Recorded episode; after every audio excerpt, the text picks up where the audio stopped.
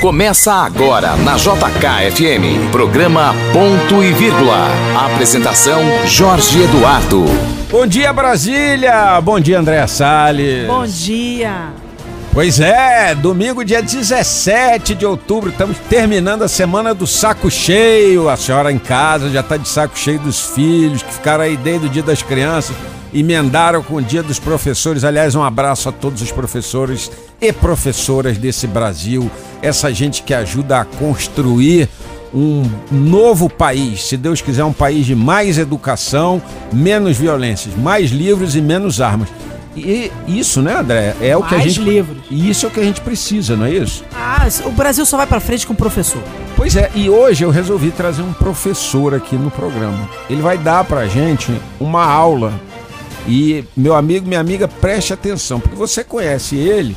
É, ele já é uma figura pública muito, muito famosa, que é o Vinícius Rossignoli, mas você vai ver ele hoje na atividade de professor. Ele vai ensinar pra gente, né, André, o que, que é o cerrado e o que, que se come do cerrado. Isso, pro nosso ouvinte, o Vinícius, ele participou do Masterchef. Mas a função mais importante dele hoje é educar as pessoas para fazer um cerrado sustentável e transformar o bioma em algo reconhecido pela nossa Constituição e muito mais.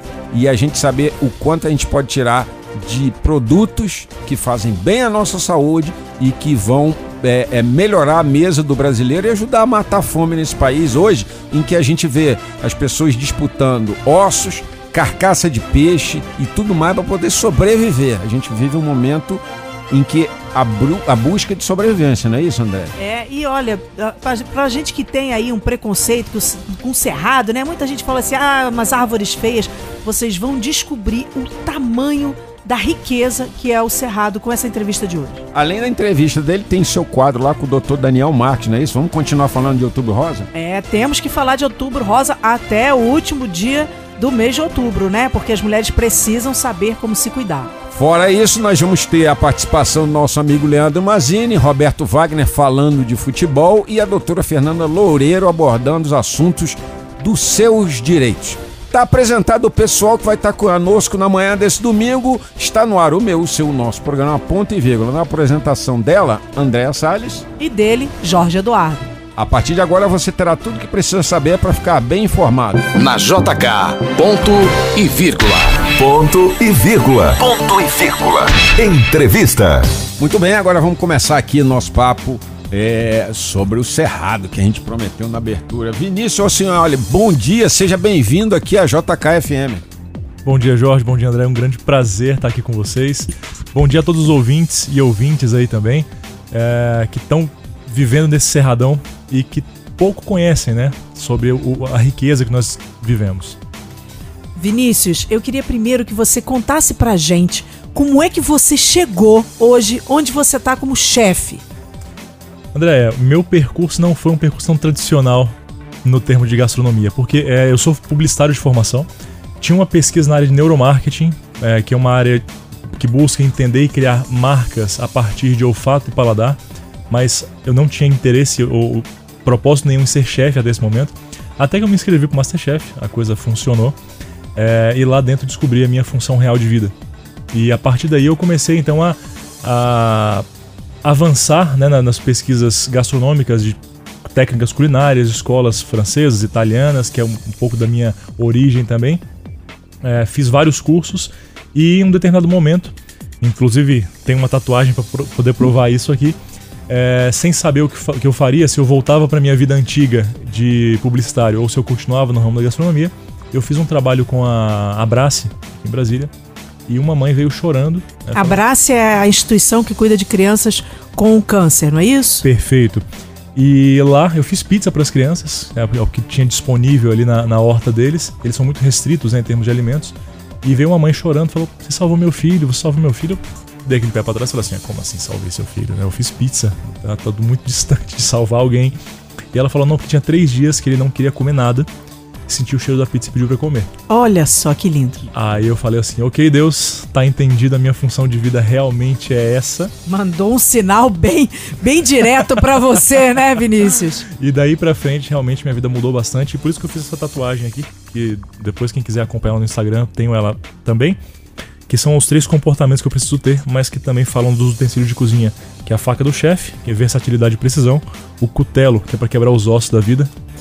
E o fouet para misturar pessoas. Além disso, a esfera pessoal, profissional espiritual. Os respingos da vida. E é assim que segue. Eu gostei do fouet, gente. O fouet é aquele batedor que a gente usa pra bater clara, essas coisas. É, que parece o pessoal uma chama, acha que é pra misturar ovo. Também funciona, mas fica melhor pra fazer com Ah, não é pra misturar ovo, não, porque eu só uso pra misturar ovo. Fica a dica pra você que tá em casa hoje, que vai fazer o jantar, o, o almoço, né? Isso. É, para utilizar o fouet pra fazer molhos, principalmente. Ele ajuda a emulsificar melhor e fazer o molho ficar mais cremoso. E vem cá, aí você fez esse almoço, essa pizza, e você usou um ingrediente do cerrado já nesse primeiro momento, já nessa primeira pizza? Nesse momento, eu utilizei um que foi a pimenta de macaco. é, porque tinha lá para as crianças né, essa pimenta de macaco. Como estava dando na horta, eu aproveitei e utilizei ela também, mas sem ainda essa presença e esse interesse em falar especificamente de cerrado. Nesse momento, eu que- busquei entender o que, que eu ia fazer da vida. Né? Ok, agora que eu decidi que eu vou ser chefe de cozinha, já recebi a mensagem divina que é por, esse, por aí o rumo, agora como é que eu vou me reinventar? Como publicitário, eu sempre ir marca para os outros, o que é relativamente mais fácil, porque você só foca naquilo que é importante. Agora, criar marca para si próprio é muito difícil, porque você sabe quais são seus defeitos, suas fraquezas, né? E aí foi onde eu busquei minhas referências de gastronomia, o que, que realmente me fazia gostar de cozinhar. E lembrei da minha vozinha, na beira do fogão a lenha, é, na cidade de Arraias, fica lá entre é, é, Tocantins e, e Goiás, é uma cidadezinha bem ali do, da, da- da divisa. E eu, é como eu era o neto mais novo, eu sempre apanhei dos netos mais velhos na hora de rapar o tacho. Ah, rapaz. ah, só muda o endereço, né? E é difícil, porque aquilo lá é bom demais, né? E eu tinha que, pra poder conseguir comer rápido o tacho, tinha que mudar a estratégia.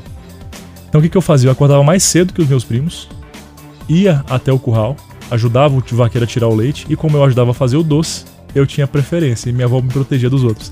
Olha só, então olha só.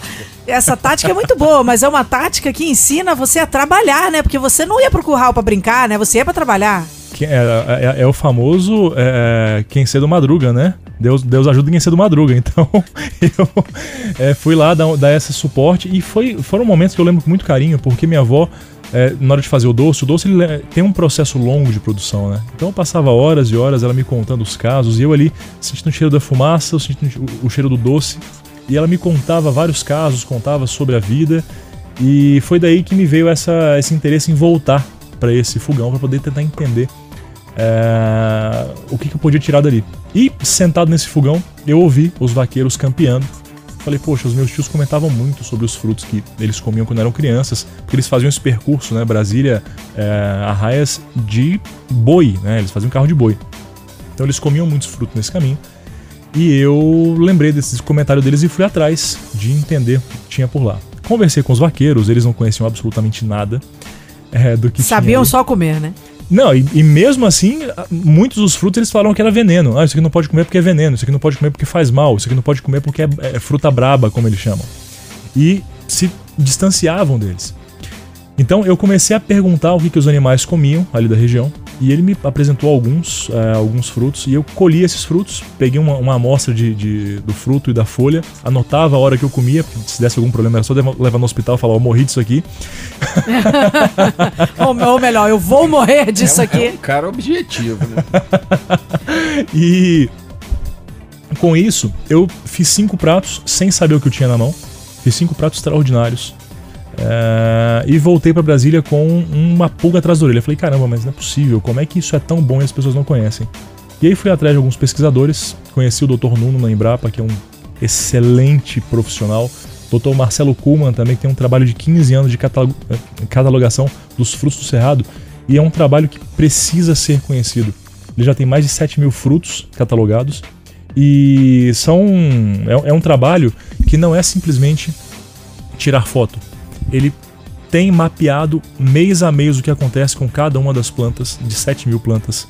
E ele tem 15 anos dedicado a esse trabalho e é meu consultor, meu amigo pessoal, e ele que me indica uh, o que, que é comestível ou não. E é engraçado esse trabalho porque ele fala: olha, isso aqui eu sei que se come, eu não sei o que, que se faz com isso.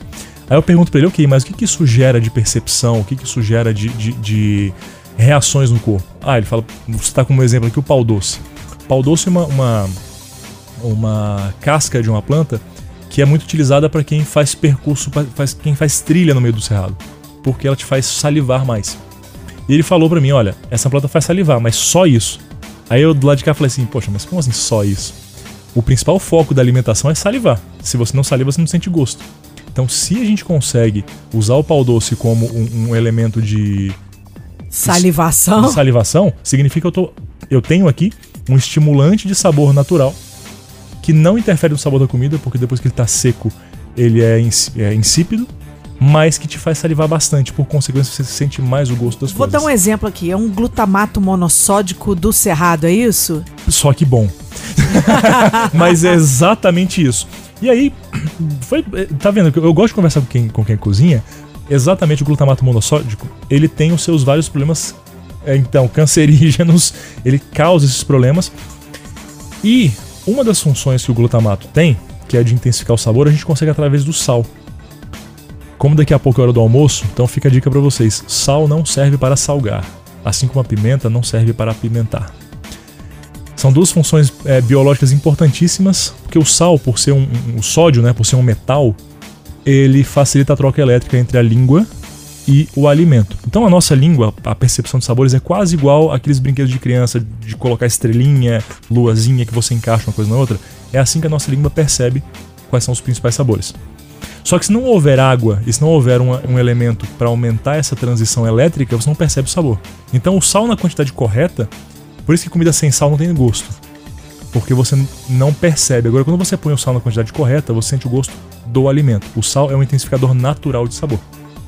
Olha só, eu 560 anos de vida, meio Matusalém, nunca soube disso. E a pimenta? A pimenta tem outra função também super importante que é, quando a gente come a pimenta, ela geralmente ela arde, né, por causa da capsaicina. E a capsaicina, ela torna a nossa boca, eh, ela irrita bastante as nossas papilas gustativas. Só que se a gente utiliza da maneira correta, o que, que ela faz? Ela aumenta o tamanho da papila gustativa e torna ela mais sensível. Por consequência, quando você utiliza sal e pimenta da maneira correta, um vai intensificar o sabor e o outro vai fazer com que você perceba melhor o sabor. Você vai aumentar o tamanho da papila, facilitando com que essas pecinhas se encaixem melhor. Então, por isso que uma cozinha com sal e pimenta geralmente é o suficiente para você extrair o melhor sabor da comida. Agora vamos falar um pouquinho dessa tua pesquisa de sabores, né? Junto com o Dr. Nuno. Marcelo da... Kuhn. Ah, Marcelo Kuhn e Dr. Nuno, Dr. perfeito. Nuno, os dois da, da Embrapa. Isso. Que, que você descobriu em termos de novos sabores que você agregou, por exemplo, que hoje você falou que está trabalhando com é, jantares especiais de degustação para grupos muito seletos. O que, que você descobriu e quais são pratos assim que você tem feito com constância nesses jantares para as pessoas? Excelente pergunta, porque eu tenho um carinho especial principalmente pelas pimentas que nós temos aqui no Cerrado. Tem uma que nós passamos todos os dias por dezenas de quilos dessa pimenta e a gente não percebe, que é o jaborandi, ou pimenta barqueiro, ou é, alguns conhecem erroneamente como pimenta de macaco, mas não é essa pimenta de macaco. E essa é uma das pimentas que eu mais utilizo porque ela vai tanto para receitas doces quanto para receitas salgadas. Na receita salgada, ela substitui louro, ela substitui a pimenta do reino, porque ela é prima direta da pimenta do reino. É, ela substitui também a noz moscada. Em receitas doces, no caso de chocolate principalmente, ela aumenta em 30% a percepção do sabor do chocolate. Então ela é intensificador do sabor do chocolate. E também traz uma, uma refrescância da hortelã. É uma pimenta muito legal. Nesse percurso todo, né, eu fui apresentado esses frutos e eu entendi o quão ignorante nós somos em relação ao cerrado. E o Dr. Marcelo me apresentou mil opções de sabores do cerrado. E com esses mil sabores do cerrado, é, tem a sua sazonalidade, o que é muito interessante, mas eu pude descobrir certas coisas que é, fazem com que nós tenhamos, sem sombra de dúvida, os principais e melhores sabores do mundo disponíveis no Cerrado. E a gente precisa perder o preconceito de olhar os frutos que estão por aí e achar que tudo isso é veneno. Tem uma que é muito curiosa, que tem em Brasília inteira, que é a pimenta rosa. Se você perguntar para 99% das pessoas aqui, elas vão olhar e falar isso é veneno. Quando não é. Um sabor extraordinário.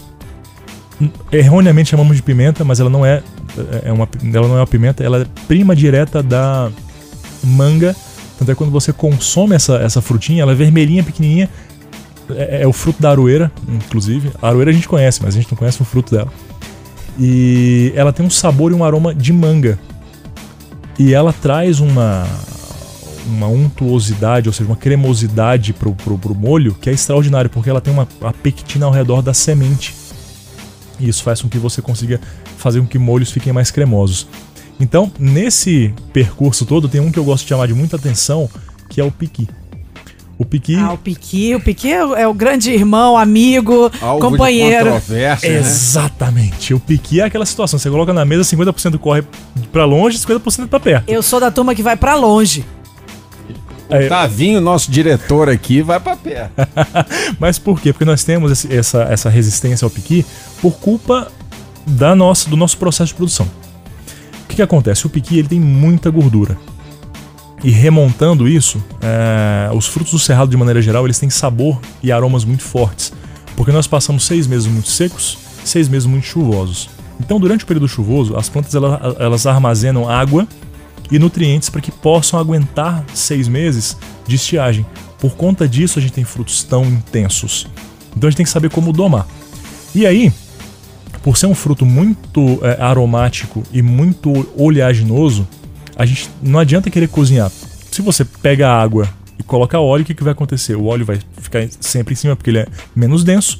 E você vai colocar na, na, na panela, aquele, aquele óleo ele vai evaporar e vai correr com quem estiver perto.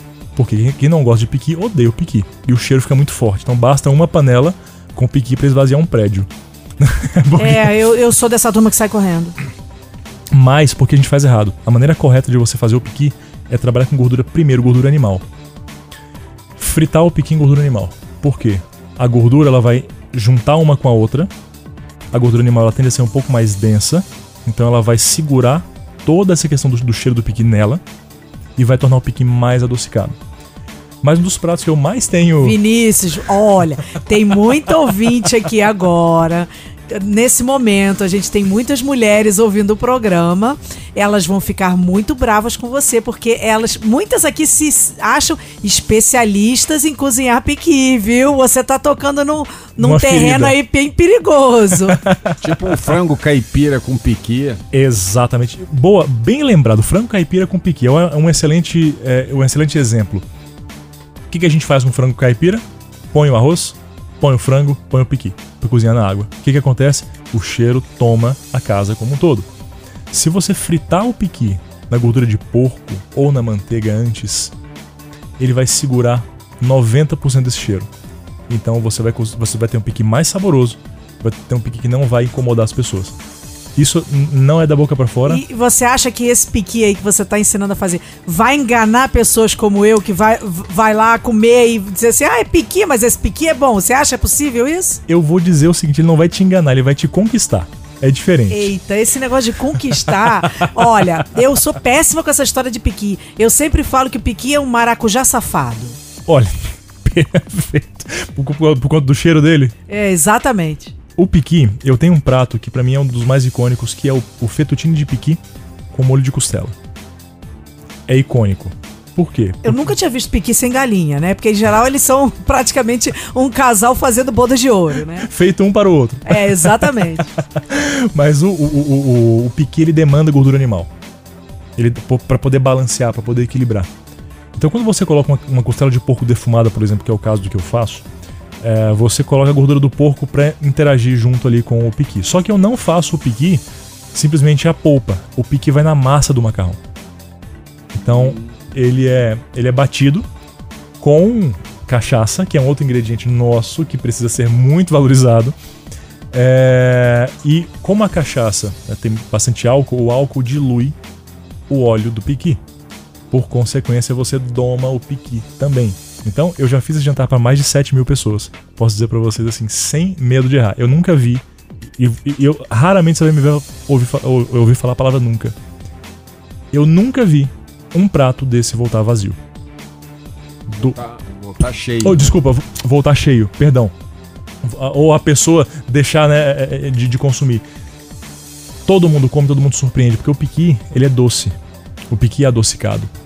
Então, quando você faz da maneira correta o piqui, né, sem ser toma ROI, que é complicada só para quem realmente é, da, é nativo, você percebe que o piqui ele tem um, um retrogosto doce muito interessante. E aí essas novas abordagens elas vão surgindo. Eu vou dizer para vocês sem medo de errar. Eu tive há 15 dias atrás um encontro com 15 arquitetos. Três disseram que tinham trauma de piqui. Não comeriam piqui nem pagando. Falei assim, me dá só essa chance, deixa eu te mostrar como é que o cerrado é bom. E eles comeram e repetiram. Não, o cerrado é bom, mas piqui é dureza. Deixa eu voltar nessa questão do cerrado. Você falou aí, o cerrado é bom. Eu vou, vou sair um pouco do piqui, senão a gente vai ficar nessa coisa. Piqui, não piqui. É igual a. Maion, é, é- é igual a passa no arroz ou arroz sem passa no Natal. E a gente tá chegando no Natal. Bem-vinda à, sensa- à temporada de passas no arroz que você em breve vai ver na sua casa, no jantar de Natal, no almoço, porque o arroz com passa sobra em algumas casas e falta em outras. Jorge, quer, quer uma dica sobre isso também? Hum, Importante? boa. vamos. Faça, vamos lá, dica de Natal pra vocês. Façam sem passas. E o que que acontece? Pra você, pra quem quiser, pega um pouquinho de passas, deixa ela separada em bebida em refrigerante ou vinho. Porque quem quiser na hora de consumir é só pegar um pouquinho e colocar no prato. Você resolve o problema de todo mundo. Tá vendo? Família unida no Natal, viu? E não é porque um tá brigado com o Bolsonaro e porque o outro é Lula. Tá unido porque a passa pode ser usada assim. Mas uma coisa que a gente estava conversando antes da gente entrar aqui no ar, e a gente sempre bate um papo com os entrevistados, é que você disse que a solução da fome está no Cerrado e ao mesmo tempo o Cerrado é um bioma que podia estar protegido pela Constituição e não está. Como é que é isso? Conta essa história para o nosso ouvinte.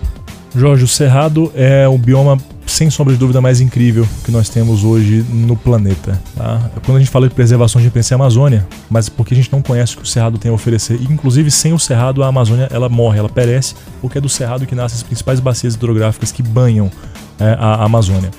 E o Cerrado, com essa diversidade que ele tem de frutos, é, você literalmente, ao andar por Brasília, ou andar por qualquer região do Cerrado, que são 11 estados, é, você encontra frutos em absolutamente qualquer lugar. Hoje em dia, é, nessa época do ano, você encontra muitos é, flamboyants florescendo. O flamboyant é comestível, tanto a flor do flamboyant como aquela vagem que ele tem, enquanto verde, ela também é comestível.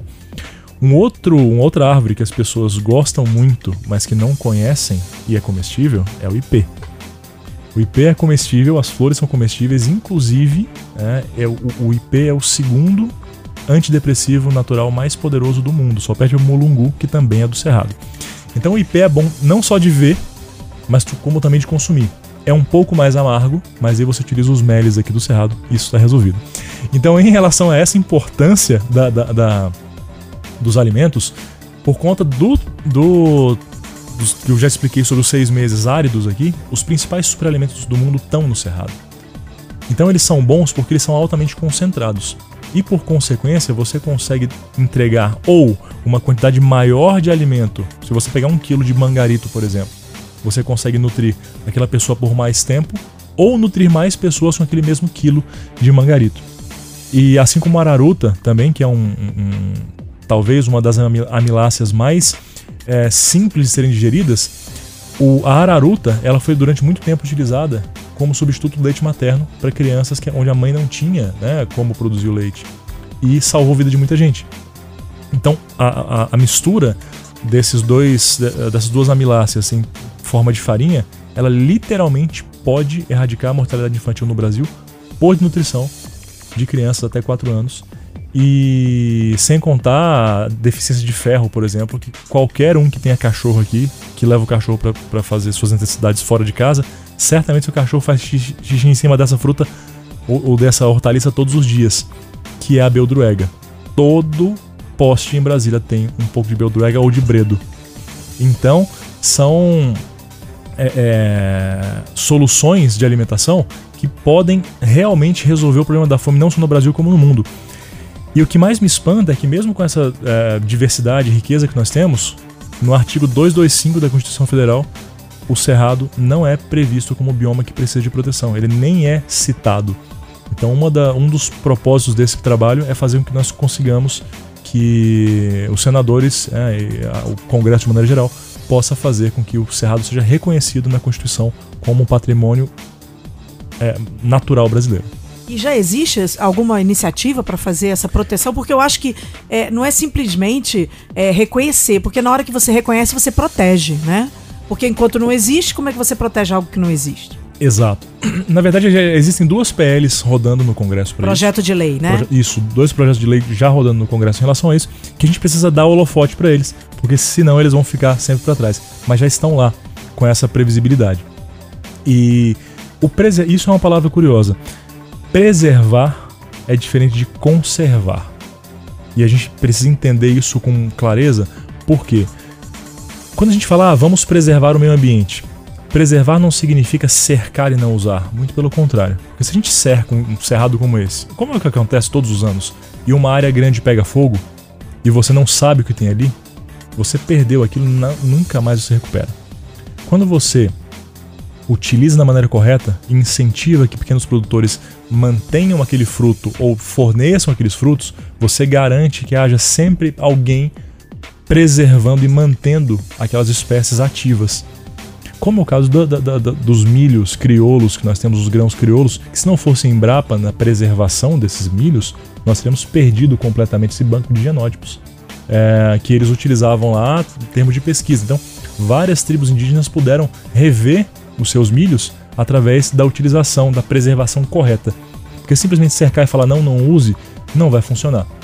Tem que usar de forma racional, né? A gente está aqui na 102,7 no programa Ponto e Vírgula pela JKFM entrevistando Vinícius Rossignoli. É, você conhece ele do Masterchef, mas o trabalho dele hoje é muito maior do que aquele programa de televisão. Até porque o programa é da Band e a gente é aqui a JKFM, deixando bem claro que a gente gosta dos amigos da Band, mas eles lá, nós cá, né? É, essa diferença é muito boa de fazer. Agora, Vinícius, é, conta pra gente, como é que a gente pode ter acesso? Você não tem restaurante ainda, mas como é que a gente pode ter acesso a essa sua cozinha diferenciada? Como é que a gente pode estar é, é, é, provando esses sabores do Cerrado?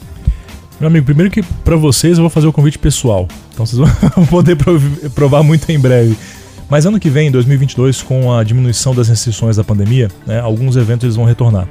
Então estamos aguardando para que em, em fevereiro temos o primeiro simpósio brasileiro de Cerrado, gastronomia de Cerrado, que vai acontecer aqui em Brasília. E além disso, vários outros festivais e eventos que eles já acontecem, como ah, ah, o Chefe nos Eixos, como o Em Chefes, ah, o Cerrado no Prato, então tem várias, várias oportunidades que as pessoas podem degustar isso. Mas para que não esperem até esse momento do- dos festivais, eu sugiro que busquem pela, na- na- no SEASA pelo espaço da agricultura familiar. Muitos ali hoje, felizmente, entendendo essa proposta, como a dona Madalena, já levam esses frutos para que vocês possam experimentar e consumir. Consuma um maracujazinho pérola do cerrado, que é delicioso. É um maracujá doce, você pode inclusive comer, comer a casca dele. Como ele de colher, ele é doce de verdade, tem um sabor muito delicado. É, mel de jataí, mel de mandaçaia, consumam esses mel do cerrado, são incríveis.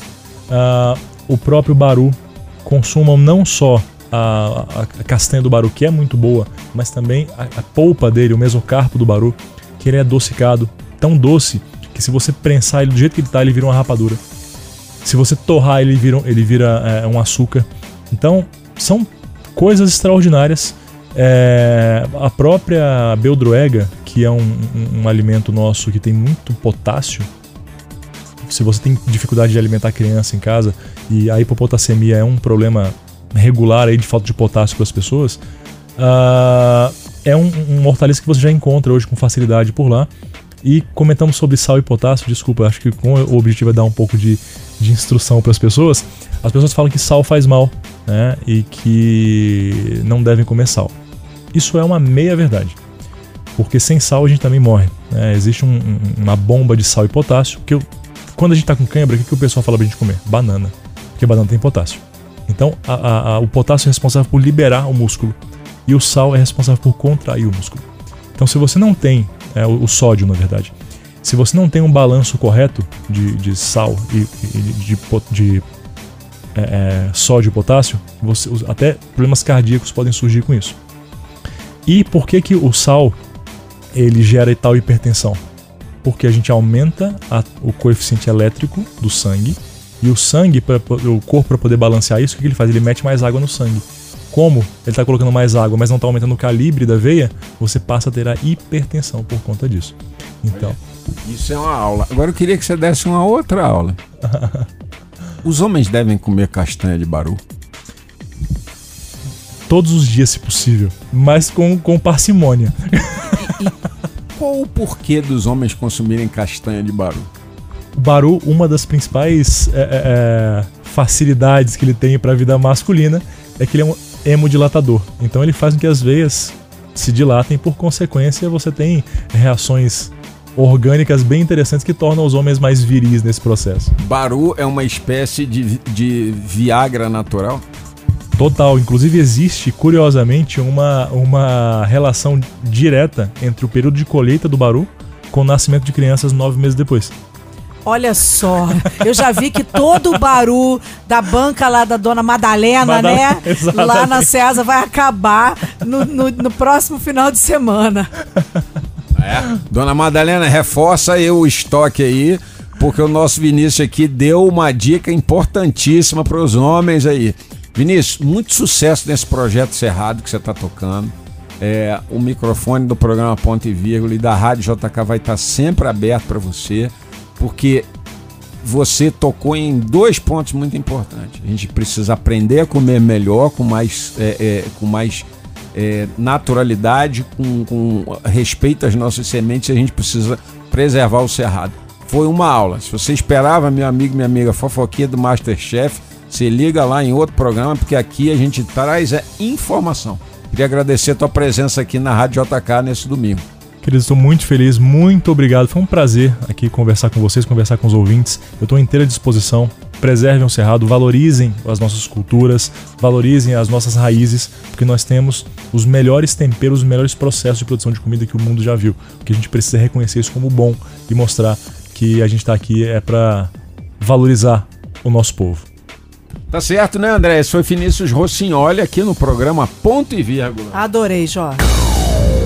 Ponto e vírgula. Ponto e vírgula. Saúde. Bom, e depois aqui da entrevista com o Vinícius Rossignoli, né? Que foi uma aula de culinária para todos nós, né, André? Nossa senhora, como eu aprendo com esses entrevistados que falam de comida, né? É, não, e temperos assim altamente próximos de nós, né? Temperos aqui do Centro-Oeste. Mas vamos pro quadro que você fez, né? Aquela entrevista especial, mais um pedaço daquela entrevista especial que você fez sobre câncer de mama com o doutor. Dr. Daniel Marques, ele vai aí falar com as mulheres, as ouvintes e dar mais dicas aí sobre esse, é, esse momento aí que é o outubro rosa, que a gente precisa se cuidar, né, mulher? Isso. Então vamos ouvir o que, que a André perguntou pro doutor Daniel. Doutor, tem muita gente que não conhece o autoexame, né? Eu, eu de vez em quando eu olho até no Google ali, autoexame, que eu vejo mais ou menos como é que tem que fazer para eu não errar. Agora, é, essa pessoa fez o autoexame.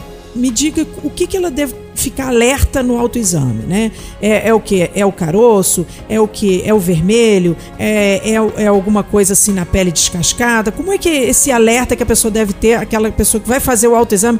Aí, vocês mulheres que estão aí escutando o programa hoje, hoje é dia de fazer autoexame, hein? É, é, na verdade, é, são, são dois pontos importantes, né? Como eu disse, é, são, é, importante fazer a mamografia, até mais importante, né? Porque a mamografia ela vai di- diagnosticar até mais precoce e, obviamente, é, no momento do banho, enfim, fazer um, um autoexame na mama, né? Que é, é, uma, é, um, é uma maneira de identificar alguma coisa normal, né? Então, quem já se é acostumado a fazer quando vai fazer é, de, de, de, em, né, de um período, né, em períodos em períodos, é para notar o que foi dito, né? Um, um- algo diferente, um nódulo, ah, um espessamento da pele, né? Uma, o mamilo, é, verificar no espelho um- uma alteração do mamilo, uma inversão do mamilo, uma saída de secreção do mamilo. Então, tudo que for diferente, principalmente no que eu falei nesses sintomas, realmente é um indicativo que se deva procurar um colega mastologista, né, um colega ginecologista, para é, proceder, na investigação. Então esses são os sinais principais, né? Um nódulo uh, que não existia, um nódulo que preocupa endurecido, um espessamento de pele, a pele um pouquinho avermelhada, um mamilo invertido, que a gente chama um pouco para dentro, uma saída de secreção, então esses são sinais de alarme e que, na verdade, a gente espera que nem chegue nesses sinais. Por isso que fazer a mamografia é importante para evitar que chegue nesse, nesse ponto. Então, esses é, não são, pode ter medo, né, doutor? Os, os alarmes que a gente, que a gente fala. É, não pode ter medo, né? Porque mulher tem um pouco de medo de mexer com essas coisas. Não pode ter medo, porque quanto mais rápido procurar um médico vendo alguma coisa nesse sentido, ou então fazendo o exame periódico, né? Você falou a mamografia é o mais importante. Quem tem mais de 40 anos ou histórico aí deve fazer um pouquinho antes, mas a maioria das mulheres que não tem histórico de câncer de mama na família, como, como o doutor acabou de explicar, só a partir dos 40 anos que faz a mamografia. Agora não pode ter medo, né, doutor? Tem que ir pro, tem que ir pro é. médico. Não pode, é, é, o que eu falo. É, é uma doença com potencial curável. Quanto mais, assim, quanto mais precoce, né, quanto menor a lesão, é, maior a chance de cura. E ao mesmo tempo também, quanto mais precoce um diagnóstico de câncer de mama, menos agressivo o tratamento é. é não, hoje a gente avança para uma, graças a Deus, para diminuir o, o, a indicação de quimioterapia depois da cirurgia. Né? Existe hoje é, tecnologia para a gente averiguar se vai precisar, se não vai precisar de químio depois da cirurgia e às vezes se resolve com uma cirurgia que conserva a mama, vai fazer um pouco de rádio, vai tomar um comprimido para evitar que a doença volte. Então, é, sem dúvida, o medo hoje é, num passado não tão distante, né? O câncer de mama, a palavra câncer era assustadora. Com certeza. E, Minha avó é, não deixava nem que a gente falasse essa palavra dentro de casa, porque, é, segundo ela, atraía. Olha só, doutor. É, não, hoje não. Hoje a gente tem, um, graças a Deus, uma evolução enorme em todas as especialidades envolvidas né, nessa, no tratamento, tanto não só para oncologia, como o mastologista, a radioterapia tem muita coisa positiva e, e, e isso uh, resulta no que a gente vê hoje em dia, né? Resultados muito bons, né? Uh, como eu disse, uh, sobrevida, chance de cura em tumores precoces acima de 90%, acima de 95% quando se diagnostica inicial. Então não pode ter medo. Tem que, eu sempre falo que a gente, o ser humano, ele é diferente porque ele tem a capacidade de enfrentar os problemas. Tem que raciocinar, né, doutor? Não pode ter medo, né? Não, de maneira alguma. A gente tem que enfrentar os problemas e saber que, que, é, que é o que a literatura médica, que a ciência mostra que quanto né, mais precoce, quanto menor o tumor, maior a chance de cura, né? E hoje é, o tratamento evolui ao ponto de quem é submetido ao tratamento oncológico e, e, e né, e fica curado, a qualidade de vida pós-tratamento ela, ela, ela volta, né? Tem, tem vida, tem, né? Dá para você seguir uma vida quase que uh, normal, né? Depois. Eu acho que essa é a grande diferença, né, doutor? Porque os antigos não tinham isso, né? Antigamente o câncer é. era um, um, um, como é que se diz? Era uma sentença de morte. E hoje em dia não funciona mais assim. A tecnologia aumentou incrivelmente, graças a Deus, né, doutor? É, é, isso, é isso realmente sentença de maneira alguma. Não. É, o, hoje a gente e, o câncer de mama não é uma doença única né? O câncer de mão é uma doença que hoje a gente tem alguns subtipos, a gente tem drogas específicas, né? Antigamente a cirurgia era aquela cirurgia da mastectomia, que né, tirava, se fazia um, um esvaziamento dos, da, da axila, né, que o braço ficava inchado. Então hoje não, hoje as cirurgias são conservadoras, menor possível, né? E antigamente também tinha um pouco uh, a indicação de mais quimioterapia, né? Daquela quimio que cai o cabelo. Hoje a gente tem diminuído a indicação, né? Porque existe um teste no tumor que vai falar, esse teste de genômico no tumor fala se precisa ou não de químio. Olha então, que legal, eu não sabia da existência desse teste, não, doutor? Sim, sim, tem um teste para tumores é, iniciais, né, que não tem linfonodo, né, que não tem aquela íngua da axila. Os linfonodos que não tem essa íngua, a gente faz o teste para ver se precisa ou não. E a rádio também, a tecnologia da radioterapia hoje ela é, é conformacional, tem, tem, uma intensidade que, que, o colega radioterapeuta controla, né? evita de pegar radiação nas, nas, nos órgãos é, importantes, coração, pulmão. Né? E tem hoje um conhecimento que, que antigamente, eu confesso para você, que 10, 15 anos atrás a gente não tinha essa informação da importância de atividade física após um tratamento de câncer de mama. Hoje, atividade física depois de um câncer de mama diminui o risco da doença voltar, como um tratamento como uh, próximo a uma hormonioterapia por boca, que não é um remedinho que se toma. Então, atividade física, dieta balanceada, né? outras terapias também integrativas que a gente chama, fazer um, uma acupuntura, isso acho que tem uma influência enorme, né? Isso melhora muito a qualidade de vida de quem trata ou tratou um câncer de mama. Né? Então, não é uma sentença, é, é, um, é ter um, né, trabalhar para ter um bom tratamento e ficar livre do problema e viver a vida. Essa, essa coisa do exame, né, André, é muito importante de ficar monitorando todos os sinais, né? Eu lembro quando isso começou na televisão, que era com as atrizes da Globo, né? A Cássia Kiss fazendo o autoexame, uhum. né? Colocando o seio na televisão e mostrando como é que fazia o autoexame. Isso foi um momento, assim, de, de ruptura de preconceito, né? A partir daquele momento, nenhuma mulher mais passou a ter preconceito em fazer o autoexame. O que é muito importante. Bom, dando continuidade ao nosso programa Ponto e Vírgula, agora a gente recebe ele, que é o maior colunista de política da atualidade. Na JK, ponto e vírgula. Ponto e vírgula. Ponto e vírgula. Para entender a notícia. Leandro Mazini, você sabe, ele é titular da coluna Esplanada, publicada em mais de 50 jornais e sites desse país, e além de tudo, é o colunista principal da revista Isto É todo final de semana nas bancas. Bom dia, Mazini. Bom dia, Jorge, meu amigo. Bom dia, meus colegas da JKFM. Um abraço fraterno a todos os ouvintes da JKFM no DF. Você é sempre muito generoso. Sou um humilde colunista. Ah, para com isso. Você é fera, você é fera. Tanto que você é fera que eu, ainda. Eu, eu tenho certeza que você vai contar para os ouvintes aqui nessa manhã de domingo é, uma novidade sobre a primeira-dama Michele Bolsonaro, procede? Olha, por hora sim, por hora sim. O projeto do presidente Jair Bolsonaro, além da reeleição dele para o ano que vem, né, como presidente da República, é colocar mais gente da família, mais gente ainda, né, da família na política. Ele já tem 01, 02, 03. Carlos, vereador no Rio, deputado federal Eduardo por São Paulo, Flávio, senador pelo Rio de Janeiro. É uhum. já há muitos anos eu sempre vinha citando, bem antes do pessoal sonhar que Bolsonaro ia ser candidato, ia ganhar. Eu sempre falei, é uma das famílias mais poderosas da política do Brasil. É verdade. Não, é verdade, é uma das mais poderosas. Hoje é mais poderosa, mas há, há alguns anos atrás eu já tinha citado na coluna. É uma das mais poderosas pelo poder de voto que tem no eixo Rio-São Paulo. Uhum. E agora o Bolsonaro, muito esperto, quer fazer Brasília. Por quê? Quanto para vocês.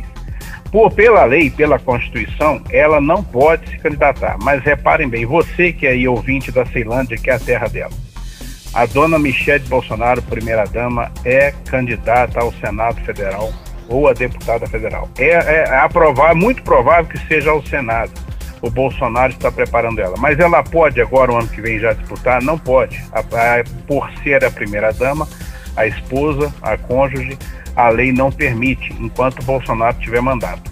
Né? Isso é para quando o Bolsonaro sair da presidência. Então é para a eleição de 2026. Ganhe hum. ele agora ou não. Hum. É para a próxima eleição.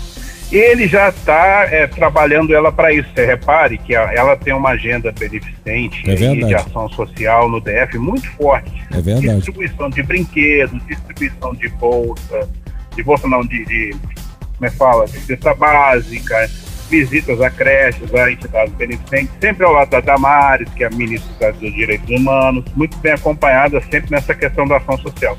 E ela é muito diferente do marido, muito diferente do marido, apesar do Bolsonaro, vamos separar, o Bolsonaro é muito, é, ele é bem popular nas ruas, aquele jeitão dele, bronco, andar de moto, andar de bicicleta. Agora ela não, ela, é ela, ela passa simpatia muito forte, queira o, o, o ouvinte concordar ou não, eu estou falando como jornalista que vejo de longe. A é. dona Michele passa uma simpatia muito forte e ela é um forte candidato ao Senado. É o que ele está preparando para ela por hora. deixar isso bem claro que a gente não está lidando com, com simpatias nem com partidos. A gente está analisando as figuras. Ela é realmente Sim. uma figura Não, é- imponente, é... uma mulher Sim. que, que tem presença. Tem presença, é isso que eu ia falar. E tem outra, é um, é um, não, tô chutando não, uma informação que vem de dentro do palácio, tá? Podem reparar, é você que está aí agora no rádio, ouvindo, entra na internet, veja a agenda da dona Michele de um ano para cá e comece a reparar a dona Michele daqui para frente. É candidata.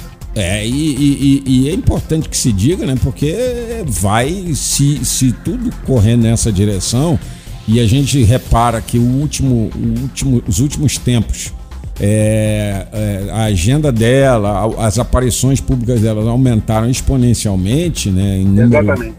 é, é, gigante. Tem tudo a ver, tem tudo a ver. E ela, Exatamente. e ela tem ali, Ceilândia ali, um começo O maior bom. colégio eleitoral de Brasília, É, CF um- Ceilândia. Um polo E bem tem outra, hein. Jorge? Quanto mais, eu tinha dado essa nota já semana passada. Teria uma tabelinha da família Bolsonaro, se ela pudesse, se a legislação permitisse, o chamado Léo Índio, primo, sobrinho do Bolsonaro, primo dos filhos lá. Ele é candidato a deputado federal pelo DF, pelo PL, Partido Liberal do DF, Uhum. e vem com a bandeira de ajuda às pessoas com deficiência. Ele já está visitando, inclusive, o Ministério de quem? Da Damares, para pegar informações sobre a pauta. Ou seja, é, a família vai se espalhando mais. E Renan tem alguma chance? Então, o Jair Renan, ele já avisou para o pai dele que ele não quer se- entrar na política. Por hora, ele não quer entrar na política, ele quer ser empresário, blogueirinho de internet aí. É até programa, até é, BBB aí ele faz, não é o BBB, mas é um programa aí, Casa Vic, chamado lá do Espírito Santo, todo mundo fechado da casa de praia, ele quer virar artista. Uhum. Agora, falando, voltando à questão da política, perceba se, se o Bolsonaro conseguir eleger o Léo subir deputado federal por Brasília, né, que é o Léo Índio vem aí como candidato a deputado pelo PL, com a bandeira de direitos humanos, ele fica com a bandeira em Brasília, então ele já vai ter base em São Paulo com o Eduardo Bolsonaro, já tem os votos do Rio de Janeiro, ele, o Carlos, ele, o próprio Bolsonaro, o Carlos e o filho Flávio, e faz o Léo Índio deputado, já finca a bandeira em, em pé em Brasília, e o Léo Índio pode ser, pode abrir, se ele se eleger, pode abrir caminho para candidatura da Michelle Bolsonaro em 2026, É, como é, senadora. é um plano bem estruturado que começou pelo Rio. Por falar no Rio, tem novidade de lá? Pois é, Jorge, e você de lá, eu morei 10 anos lá, você de lá conhece bem lá, e muitos ouvintes da, da JK que são de Brasília, são de lá ou conhecem o Rio, Isso. vão entender que eu- essa situação. É um outro assunto que eu trago para vocês hoje. Conversei essa semana com o chefe da Polícia Civil do Rio de Janeiro, a maior autoridade hoje da segurança pública lá é o Alan Turnovski. Uhum. Ele é delegado da Civil. Lá no Rio, só lembrando, depois que o Wilson Witzel, aquele falecido politicamente, passou pelo Estado, né, pelo governo, ele acabou com a segurança pública do Rio na questão administrativa. Ele tirou a, a figura do secretário de segurança. Então lá hoje a segurança está com o chefe da Polícia Civil e com o comandante da PM. E o chefe da Polícia Civil tem mais evidência pelos trabalhos de perícia, de, de- De investigação. de investigação. Então ele me falou o seguinte, me contou a história que assim, o Rio esteve perto, muito perto no último dia 11 de setembro de ter uma nova e muito maior intervenção federal na segurança pública. Olha só. Muito maior. O que aconteceu? A Polícia Civil estava investigando até mês passado, ao meio do mês passado, o a sumiço de três meninos lá em Belcorro Uhum. que é a cidade lá da Baixada Fluminense, que tem altos índices de criminalidade, conhecido notoriamente isso. E a, a, a história que se tinha, que se espalhava nas redes sociais, na imprensa, o tráfico trabalhou muito bem isso, né? Botando a população para fazer protesto em porte de delegacia, falando que tinha sido a milícia, que tinha sido até policiais. E eles, num trabalho de inteligência, de interceptação, descobriram que era o tráfico e ficaram quietos. Então, o- ele mandou delegados para os presídios, para os chefes do Comando Vermelho, que é a facção criminosa lá, tá, que estava envolvido nisso. E falou: os meninos têm que aparecer. Eles já estavam mortos, infelizmente, eu vou contar por quê. E aí, e ameaçou: se não aparecer, a gente vai transferir vocês para presídios federais fora do Rio. Pronto. Aí veio um recado do Comando Vermelho no dia seguinte para o chefe da Polícia Civil: nós vamos para a rua, vamos botar o terror na rua, incendiar ônibus, fazer assalto, tiro para todo lado, quebradeira, arruaça nas ruas do Rio rebelião no complexo de Bangu com morte. Ele não perdeu tempo. O chefe da polícia ligou para o governador, explicou a situação e pediu autorização para vir a Brasília e pedir ao presidente Bolsonaro e ao ministro da Justiça intervenção federal de imediato. Tropas do exército na rua, com blindados, com fuzis, muitos fuzis, homens para valer, de novo no Rio, mas focados nas favelas controladas pelo Comando Vermelho. Ou seja, sufocar o movimento, a facção, no controle deles. Né? E aí seria ocupação do Complexo do Alemão, que tem várias favelas, da Vila Cruzeiro, com várias favelas, Rocinha, o coração do Comando Vermelho e o Bolsonaro ia autorizar. O ministro da Justiça ia autorizar. O Alan Ternovski, o chefe da Polícia Civil, me explicou isso. Quando tudo estava preparado, né, agora no mês de setembro, a investigação que finalizou o inquérito provando com interceptações de que traficantes estavam envolvidos na morte dos meninos. Sabe por quê? Hum. Três menininhos de 9, 10 e 11 anos, numa brincadeira, é, erraram, erraram, mas não mereciam isso roubaram um passarinho de um traficante. Aí, na, lá na correção, no corretivo que o traficante adora fazer na favela, para dar exemplo, eles acabaram dando uma surra muito forte nos meninos e o menino faleceu. E aí pediram, ah, assim, ó, vai ter que resolver. E acabaram matando os outros dois meninos pra, como queima de arquivo e, e jogaram no rio. A polícia até hoje está procurando esses corpos. As famílias estão sofrendo com isso. Então tudo começou com essa história.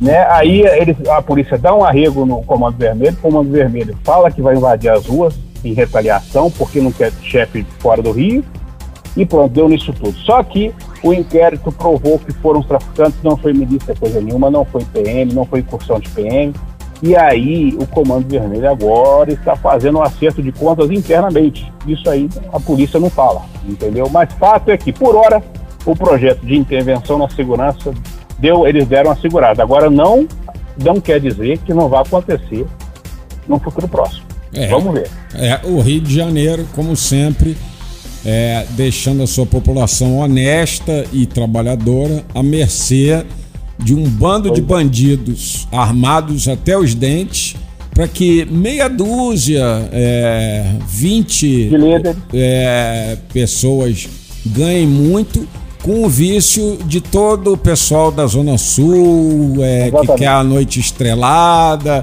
quer Muita fumar o seu beck fazer em paz. pela paz, mas consome droga. É, e, e, e, depois vai, vai dar uma, um dois num baseado para poder é, ficar tranquilo. Como é que essas pessoas Agora, sim, dormem? Um episódio, é o que eu me pergunto. Há um episódio dentro desse episódio, Jorge, me permita. Um episódio dentro desse episódio, eu cobrei dele. Por que, que não transferiram os líderes? Ah, por que, que eles deixaram os líderes do Comando Vermelho ainda no complexo de Bangu? Eles estão mandando e desmandando na segurança da, da população nas favelas. Hum. Né? Então, assim, devia ter transferido. Tem, tem, e vai para a rua e vai para o combate. Né? Assim, não, obviamente tem que, tem que ser tudo muito planejado. É, colocar exército nas ruas do Rio é muito perigoso. Já temos vários exemplos de tremendas atrapalhadas do exército Sim. brasileiro no Rio de Janeiro. Sim. Né? Soldados matando. Acabamos de ver os soldados os réus militares sendo condenados pela morte do músico. É. Né? Foi agora, essa semana. Então tem que ser tudo com muito cuidado. Agora também, a polícia não pode ficar é, deixando o Comando Vermelho dar recado, falando que vai fazer a ruaça. Por que, que não transferiu os caras, então, para o Penitenciário Federal? O Marcola está aqui em Brasília. Se é. eu não me engano, até essa semana estava. É. Né? E, e, o, assim, tá essa, essa tensão, tira ou não Marcola daqui, como é que fica? O Ministério da Justiça não resolveu até agora. É, é lamentável. O Rio de Janeiro passa por, por é, tudo aquilo que o Rio de Janeiro plantou desde a redemocratização, com a eleição sucessiva de bandidos é, que foram arro, a, a, é, é, é, facilitando a vida dos traficantes e tá aí para que meia dúzia de playboys e outros possam cheirar seu pozinho e fumar seu fuminho.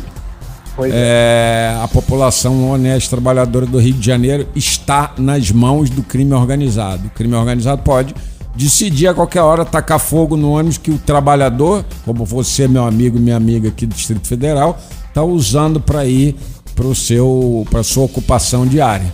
E se você não sair rápido, você morre queimado dentro de ônibus e ainda tem intelectual que bate palma para é, essa exato. gente. E essas pessoas não são intelectuais, são coniventes com o tráfico.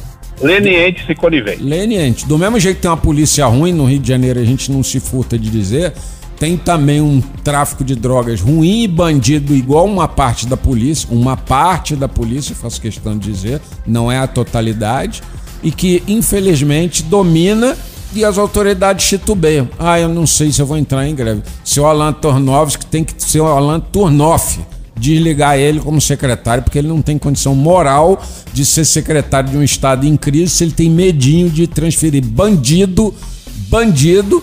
É, é, e aí, Mazini, é, por que que tá morrendo tanto vereador em Duque de Caxias? Ah, isso aí é outra história. Porra, é, Mas é, é beira-mar, né? Ó, perdão, o, o ouvinte que não conhece a Baixada Fluminense vai lembrar quem é que manda em Duque de Caxias. Fernandinho Beira-Mar. Fernandinho Beramar. E quem é a vereadora que assumiu o suplente porque o titular morreu assassinado? Filha. A dona Fernanda, filha de Fernandinho Beramar. Tudo, tudo é. estranho, né? Tudo se encaixa e ninguém resolve. É. Então, assim, tráfico é para ser combatido. vereadores assassinados em um ano, hein? Em um ano. Tráfico é para ser combatido com força, senão dá nisso. Senão o, o- o político que vai virar é o político do traficante. E aqui em Brasília a gente tem que fa- to- tom- olhar o exemplo do Rio de Janeiro para não seguir nisso. A gente, Exato. graças a Deus, não tá indo nessa linha, mas é escorregar dois ou três governos já era. Já era. Exato, Se a exato. bandidagem tomar conta, já era. Pois é, exato. Estamos aqui. Até, até o próximo domingo. Com, espero trazer boas novidades. Um Até- abraço a todos. Até próximo domingo. Abraço. Até a Esse foi próxima. Leandro Mazini aqui no microfone da JKFM. JK, programa ponto e vírgula. É, André, essa política brasileira, vou te contar um negócio. Pior que só o futebol, né não? Ah, mas aí, né, a gente tem aí o Robertinho pra nos ajudar. E vem aí agora a nossa atração. Na JK, ponto e vírgula. É, ele é Roberto Wagner, nosso craque no futebol, que vai falar pra gente sobre um assunto palpitante, ou melhor, sonolento. A seleção brasileira. Você viu a seleção, André? Você tem visto? Eu vi Brasil e Uruguai, né? 4 a 1 Parece que o time acordou finalmente, né? É, mas o Uruguai não tava também fazendo grande coisa, né, Jorge? É, vem mal nas eliminatórias, mas esse é assunto pro nosso amigo Roberto Wagner. Muito bom dia, bom dia, bom dia, bom dia, Jorge, bom dia, Andréia, bom dia, minha nação, família, galáxia, povo, pova, galero e galera ligado aqui na JKFM, chegando nesse pique, nessa animação, num domingo de manhã para falar da paixão nacional, falar de futebol brasileiro, campeonato brasileiro que hoje tem sete jogos Brasileirão, você piscou, ele já tá terminando, meu amigo. Daqui a pouquinho faltam 10 rodadas para acabar e eu ouso dizer que o título não sai das mãos ou do Atlético Mineiro ou do Flamengo. Aí, ó, faltam 12, 13 rodadas para acabar o Brasileirão e eu já estou afirmando que o título não sai de Atlético Mineiro ou Flamengo. Depois me cobrem. Mas antes de falar desses sete jogos do Campeonato Brasileiro, vamos falar um pouquinho de seleção brasileira? Não fica com sono, não, meu amigo, minha amiga, que tá aí no seu carro, acordando ainda dentro de casa aí, mas já ligado na JKFM. Não fique com sono, que eu sei que o, o- assunto seleção brasileira já dá sono. Mas eu preciso falar da seleção porque o Tite ouviu um pouquinho as minhas preces. Ô Jorge Andréia, eu vivo falando Tite, sua seleção tá estagnada, a sua seleção não apresenta nada de novo. Você precisa botar a molecada, precisa acreditar que os novos talentos estão pedindo passagem. E não deu outra. Ele mexeu um pouquinho no jogo contra o Uruguai, 4 a 1 o melhor jogo da seleção brasileira nos últimos aí cinco jogos facilmente. Não foi assim, nossa, agora nós temos chance de ganhar a Copa do Mundo porque esse time do Tite ainda é muito chato e muito apresenta muito poucas soluções, mas convenhamos que a entrada do Rafinha e esse foi um achado bacana. Já vinha, muita gente já vinha cobrando, mas o Tite apostou e foi um achado bacana dele. Melhorou muito aquele lado direito da seleção brasileira. A saída do Danilo, completamente burocrático, lateral direito, para a entrada do Emerson Royal, melhorou também o apoio pela direita, ou seja, um lado que era morto hoje já serve para alguma coisa. E claro, o Paquetá jogando na dele ali, chegando como elemento surpresa um pouco pela esquerda, jogou muita bola contra o Uruguai. Neymar voltou a fazer uma boa partida depois daquele martírio que foi o Neymar contra a Colômbia, não sei o que ele tinha, mas parecia completamente fora de sintonia, voltou a jogar bem e aí naturalmente a seleção desencantou porque talento tem, precisa acreditar neles. Mas tem a corneta. Gabriel Jesus não dá, Tite. Pelo amor de Deus, não é possível que só você não veja. O Gabriel Jesus não faz um gol pela seleção brasileira desde 2019. 2019, Jorge. E ele continua sendo titular da seleção brasileira. Ele é atacante.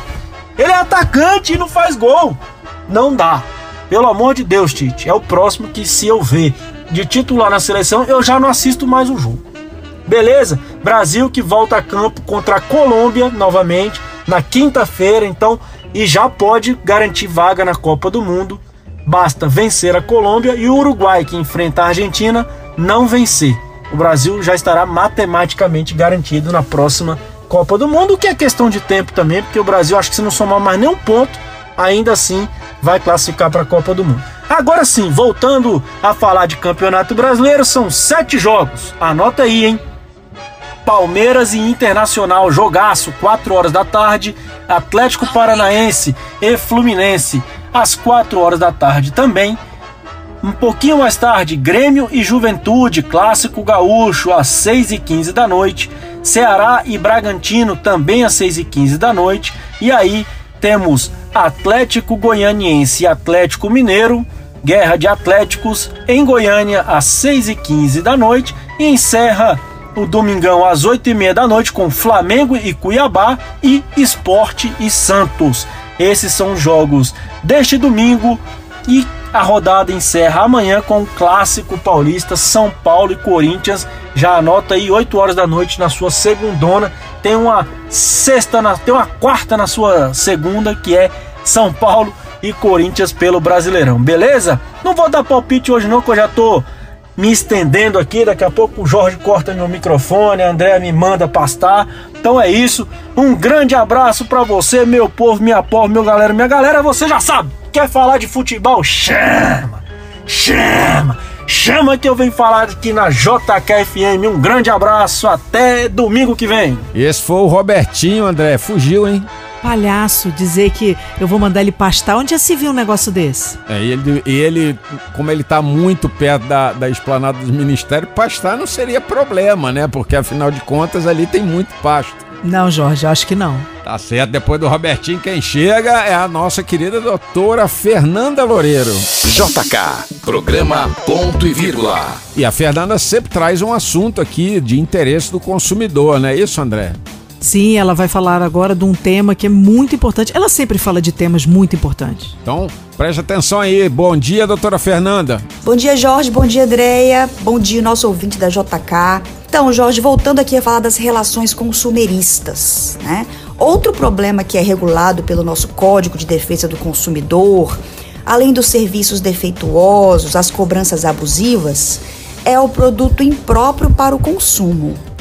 Essa semana, Jorge, o quarto juizado especial de Brasília condenou uma rede de supermercados a indenizar um consumidor que comprou dois pacotes de leite que estavam já com a validade vencida. Esse consumidor fez as compras do mês e nelas estavam inclusos dois pacotes de leite. Ele contou no processo que no dia seguinte, quando foi preparar uma vitamina, percebeu que o leite apresentava um aspecto pastoso, com aparência de estar estragado, aquele odor, né, característico de, de, de estragado mesmo, o que causou asco, repulsa e náusea na família. Ele constatou no final que o leite estava fora da validade já há alguns dias e entrou com a ação para pedir a indenização devida, né?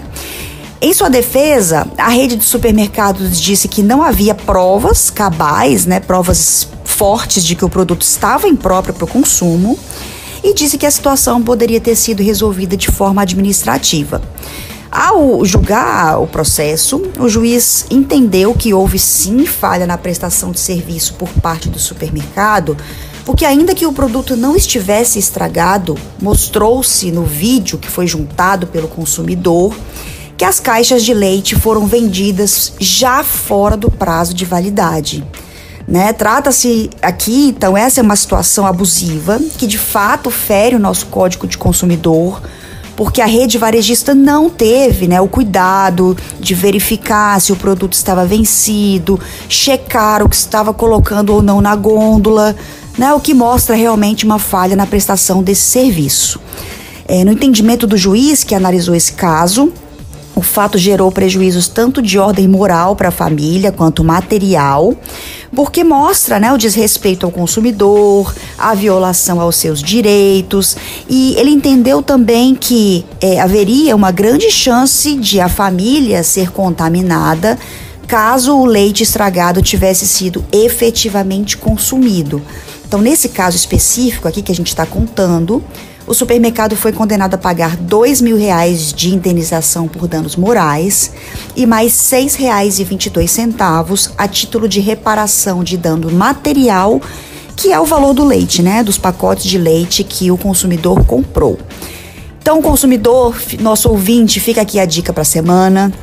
Se verificar nas compras do mês que veio aí um produto impróprio para o consumo ou um produto com a validade já ultrapassada, o que é que se tem que fazer? Registrar, fazer fotos ou vídeos, né? Hoje todo mundo tem um celular com essa facilidade fazer fotos ou vídeos mostrando que o produto está fora de validade, que o produto não tem a menor possibilidade de ser consumido e ou procurar a rede varejista para ver se ela resolve realmente amigavelmente, ou então buscar os nossos juizados que normalmente punem com a devida, o devido rigor esse tipo de falta de assistência para o consumidor. Uma boa semana para o nosso ouvinte, uma boa semana para você, Jorge. Tá aí, André, com a doutora Fernanda Loureiro e mais uma análise dos seus direitos, nós terminamos o programa de hoje, né? Programa bom, farto, cheio de coisa, né? Farto, a gente começou aí com muita comida. Passou pela saúde da mulher, passou pela política, pelo futebol, pelos seus direitos. Então tá na hora de ir para casa agora dar uma descansada, não é isso? Sim, sim, domingão, né? Então, domingo que vem tem mais. Se você gostou do programa, perdeu alguma parte, a partir de amanhã, é, no site da JKFM, a gente tem lá o podcast do programa Ponto e Vírgula ou no seu Spotify a qualquer momento dessa semana. Tchau, Brasília. Um abraço. Semana que vem a gente está de volta, não é isso, André? Sim. Até semana que vem. Você ouviu programa Ponto e Vírgula. De volta próximo domingo, às 8 da manhã.